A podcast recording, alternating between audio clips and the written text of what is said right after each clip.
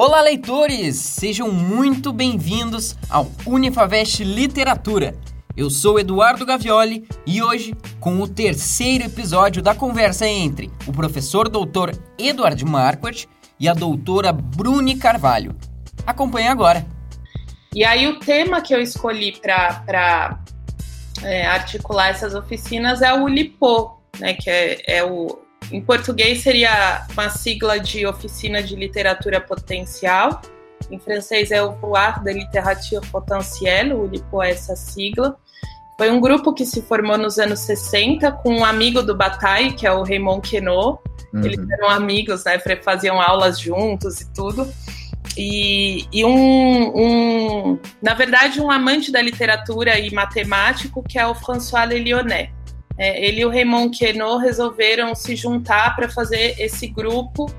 É, e o Raymond Queneau, nesse momento, ele estava com um projeto grande de vida, de escrita, né, que seria um livro de poemas. Só que ele, ele travou, assim, ele bloqueou, não conseguia continuar, e aí ele decidiu se juntar ao amigo justamente para criar práticas que motivassem que ele continuasse escrevendo, porque nesse momento a inspiração falhou. Né? Então ele teve que, que, pensar em outras maneiras de escrever sem depender dessa só dessa inspiração que conduziria a sua escrita. Daí que é a ideia do Lipo, criar regras ou restrições, né? em francês é contrainte, seriam essas restrições mesmo para motivar a escrita. E é muito interessante porque o grupo é, estuda é, restrições e regras que já foram aplicadas na literatura em outros momentos, porque, por exemplo, se a gente pega até, sei lá, o Édipo, o Rei, o Sófocles, é, no, no, no, período da antiguidade grega, né? É, essas escritas já se faziam um pouco a partir de determinadas regras, não regras como a gente entende hoje, né? Que só se escrevia se fosse assim assado, mas digamos que tinha alguns paradigmas, né, que motivavam essas escritas. E aí o Ulipo se dedica a pesquisar tudo que já houve na literatura dessa escrita a partir de regras, mas também de inventar regras novas para se escrever. Né? E, e, aí é muito legal porque o Ulipo providencia muitas ferramentas para quando se tem o desejo de escrever, muitos exercícios, muitas ideias de, dessas regras, né? É, e é interessante que o grupo, embora tenha se formado nos anos 60, depois ele foi crescendo, mais pessoas foram entrando. É, nos anos 70 entrou o Jorge Bata o desculpa, o Jorge Perrec, né, que foi acho que a principal estrela do Lipo é o Perrec, e também o Italo Calvino fez parte do Lipo que você mencionou, né? Ele integrou o Lipo durante alguns anos, que foram os anos que ele morou em Paris. E o grupo permaneceu. O grupo existe até hoje, inclusive, é, ainda está ativo, tem muitos membros. É, então é, é assim, é, é, é, é, prolífico, tem muita, muita, muita coisa dentro do Lipo. Mas é muito legal que essas oficinas que eu estou fazendo em torno desse grupo, é claro que eu seleciono ali alguns temas para abordar dentro do grupo, mas tem me permitido desenvolver também uma pesquisa sobre o grupo paralelamente né, continuar pesquisando, continuar com esse pretexto das oficinas. E é muito interessante também ter essa prática que eu não tive quando eu estava na graduação, nem no mestrado e nem no doutorado, de escrever mesmo, né? De escrever e de motivar que outros escrevam, porque eu, pelo menos na, na USP, o mestrado e o doutorado são focados na crítica literária. Você uhum. vai aprender a ser um crítico, a escrever sobre livros, não necessariamente a escrever livros literários. E é claro que também não se ensina a escrever textos literários assim, né? Com, sei lá, um apanhadinho de, de regras fixas que vão funcionar. Não, é uma coisa muito mais complexa, mas existem caminhos para se experimentar. Então está sendo muito bom poder experimentar esse lado prático também, né? E vincular o lado da teoria e da crítica da leitura com o lado da escrita também. Muitas coisas, muitas vezes são coisas que se fazem mesmo juntas, né? A leitura e a escrita. É, fato, na escola americana é mais comum essa essa essa ideia de que você estuda literatura produzindo ficção, né? E que há uma série de ferramentas estilísticas que você pode dominar para elaborar um bom, um bom livro, né? Eles têm meio que no foco, parece que o foco deles é o best-seller, como você escreve um best-seller, né? A gente, de fato, nunca teve isso aqui, a gente sempre, os nossos programas, como você disse, sempre foram dedicados à, à, à crítica literária, no sentido de entender até porque é, como é que a nação se constrói a partir dos textos que são produzidos dentro daquele território, né? Então é a literatura é meio que a, a identidade do Brasil nesse caso. Então a gente vai lá no curso de mestrado em literatura, a gente vai estudar textos do Antônio Cândido, do Roberto Schwartz, do Gilberto Freire, né? É, é todo uma, um viés aí que conversa um pouco com a sociologia, um pouco com a história, um pouco com a geografia, um pouco com as humanas, de modo geral, né? E outras, outras áreas, né? Uh, e os americanos não, os americanos nesse viés eles estão sempre lidando com o, o, estilístico, né, com a narrativa em si.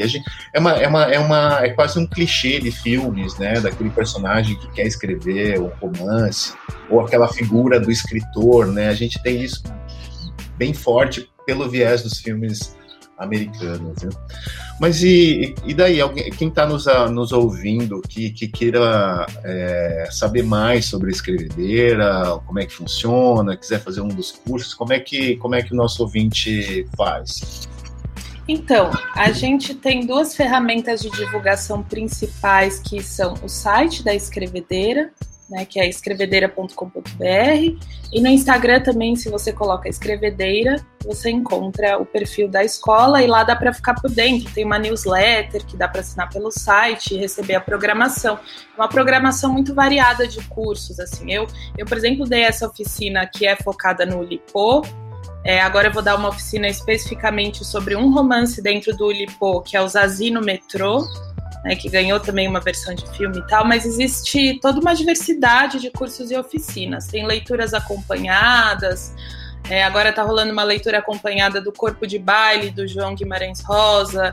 Tem oficina de escrita que vincula a literatura à gastronomia, oficina de escrita sobre reescritas, oficinas, enfim, é, é, uma, é uma diversidade muito legal, assim, um encontro de temas, né? Que, como eu sempre reitero, acho que é permitido pela literatura, né? Essa é, transitoriedade e encontro de diversos temas, áreas do saber e tal. Então, para quem quiser, tem como ver o Instagram ou o próprio site e ficar por dentro do, do que acontece, né? se quiser experimentar. É, eu acho legal essa ideia das oficinas também, de não, não ter uma. Eu, eu brinco com os meus alunos assim: vocês não estão escrevendo para enviar para o prêmio Jabuti não tem pressão, uhum. assim, né? Vocês estão escrevendo para a gente experimentar, isso que eu acho muito legal. É um ambiente mais acolhedor e mais livre mesmo, nesse sentido de poder experimentar com a escrita sem tanta pressão, assim, né? Então isso é uma coisa muito bacana que deriva. No mínimo, pode se tornar um espaço de cura, né, Bruni? Porque se a gente pensar como funciona a psicanálise, né, a psicanálise é um espaço de você criar um relato sobre si mesmo, né, de você perceber no teu relato é, como você constrói problemas para si mesmo, como a, a, fala, no caso da psicanálise, é uma forma de dissolver esses problemas né, em uma rede discursiva. E talvez uma oficina literária seja um. Talvez, né, eu tenho certeza que uma oficina literária é um ótimo espaço para você, através da escrita, conhecer coisas sobre si mesmo, dissolver coisas sobre si mesmo, né? é, organizar o discurso, uh, mudar o pensamento, enfim, eu tenho certeza que esses cursos são muito interessantes. É, e assim. É, e às vezes é um espaço para ser ouvido também, né? Eu, eu, eu, escolhi, embora eu tenha essa formação que eu poderia dar um curso teórico, por exemplo, uma leitura acompanhada, poderia fazer isso, né? Minha formação aponta para isso, mas eu quis oferecer uma oficina em que as pessoas pudessem escrever também, porque eu senti que nessa época, especificamente da pandemia, muitas pessoas buscam a escola porque querem escrever, porque querem um espaço para ser lidas e para ser ouvidas também, né? É aquele espaço da escuta também, que eu acho que é, que é muito bacana, junto com tudo isso que você falou. E também é curioso que tem muitos é, psicanalistas alunos da escola, assim. Muitos ah, e muitos e muitos psicanalistas que procuram as oficinas, isso eu acho interessante também.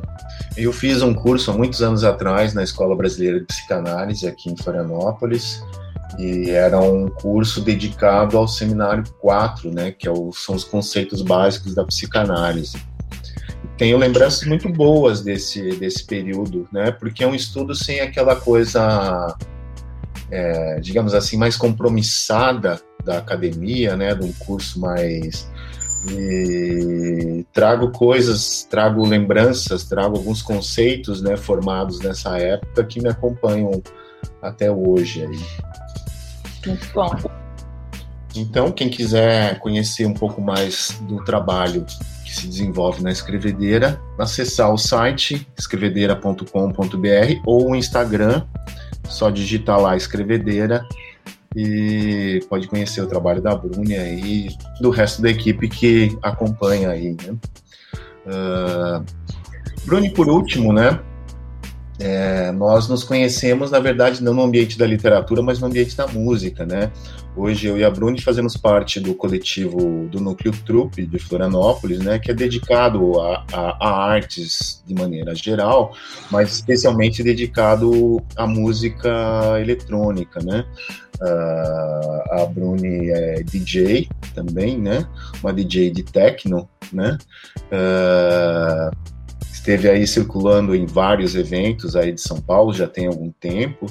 Você acha que tem algum ponto de contato entre a música eletrônica e a literatura, Bruni?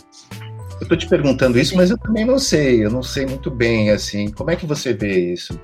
Não, para mim tem absolutamente. Aliás, adorei que você tenha feito essa pergunta, porque isso é algo que eu sempre pensei, que sempre. Porque, principalmente numa atividade de DJ, né, que é basicamente pesquisar músicas e depois escolher algumas para juntar uma com a outra e assim você cria uma narrativa musical. Né? Uhum. Né? Então muitas vezes eu, eu, penso a discotecagem como criar uma narrativa, contar uma história, só que com a diferença de que não vai ser com palavras, vai ser com músicas que você selecionou.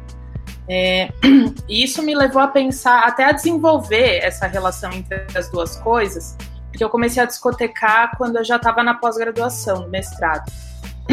E no meu trabalho no doutorado, que também não foi um trabalho assim acadêmico ao pé da letra. Acadêmico porque ele foi dentro da universidade, mas ele também foi um texto um pouco mais experimental, em que eu me dei a liberdade de nem sempre falar da forma acadêmica. E, e eu estava estudando a escuta no André Gide né? A questão da escuta na literatura, ou seja, elementos do texto que remetiam à escuta, o ritmo, a sonoridade, é, até as rimas, que são coisas que às vezes a gente atribui só à poesia, mas que na verdade os textos em prosa também têm, né? Uma musicalidade própria, uma melodia, etc. Então eu estava estudando essas questões relativas à escuta na literatura e acabou que a minha vivência como, como DJ nas festas, nesses ambientes, ou, ou em outros tipos de evento que não só festas, em que, enfim, eu discotecasse, é, é, eu comecei a fazer analogias, até essa experiência aparece na minha própria tese, assim, principalmente nessa questão de criar uma narrativa, e que vai ser uma narrativa nova a cada, cada nova situação, né? A gente, como DJ, nem sempre tem muito como prever o que, que vai acontecer. Muitas vezes é o que está acontecendo ali na hora que vai te motivando a ir por um caminho ou outro e construir atmosferas com isso também, né? Você essas narrativas, assim como as narrativas dos livros têm suas próprias atmosferas, uma narrativa musical estabelece uma atmosfera, né? Uhum. É, todas essas são questões que me, que me cativam muito, assim, eu, eu penso muito sobre tudo isso a uma intertextualidade da música, né? De modo que a gente, talvez a gente possa pensar por aí, né? A, uma mixagem, você está tá sobrepondo às vezes é, produções de tempos diferentes que conversam, né?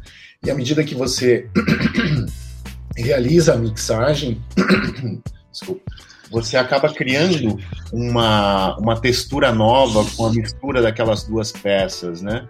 Então, Uh, isso é muito semelhante de quando a gente reúne teóricos diferentes para produzir sentidos novos, né? Tem a ver um pouco com aquilo que a gente estava conversando antes sobre o crítico como hospedeiro do, do, do Hillis Miller, né?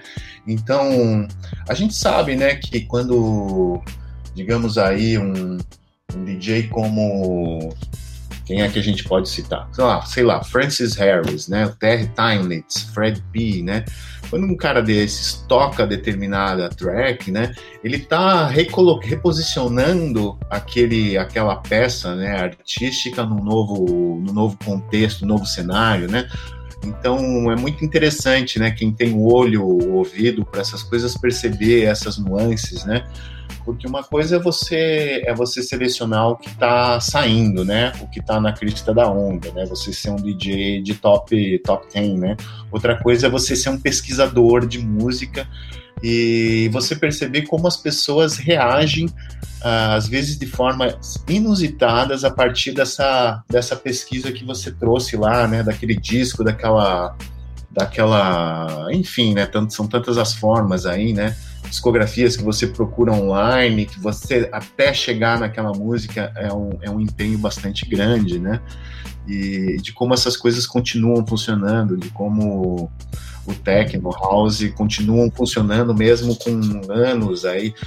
É, a gente fala assim, anos, 20 anos de techno é uma coisa muito distante, é, mu é muito espaço de tempo, é diferente do espaço da literatura, né? Então, é. Um, é, são relações diferentes, temporais diferentes, né? Este foi o nosso terceiro episódio sobre o projeto A Escrevedeira. Fique atento nas redes sociais para não perder o próximo. Um grande abraço e até a próxima. Unifavest, você no futuro.